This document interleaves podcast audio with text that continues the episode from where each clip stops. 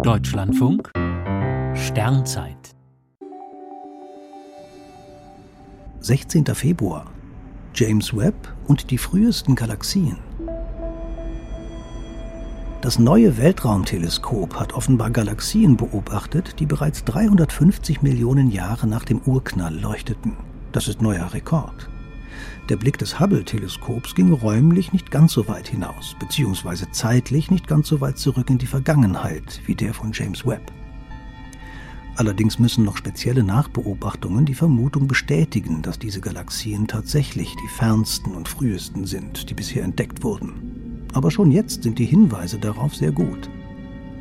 Die Galaxien, die auch im neuen Weltraumteleskop nur als kleine rote Lichtflecken erscheinen, stellen nun das Team um Paola Santini vom Observatorium Rom vor ein großes Rätsel.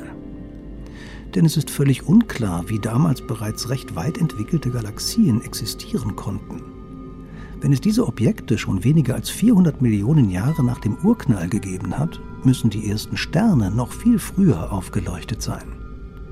Damit verkürzt sich das dunkle Zeitalter immer mehr jene Phase nach dem Urknall, in der das Universum nur ein kalter, dunkler Materiebrei war und es noch keine Sterne gab.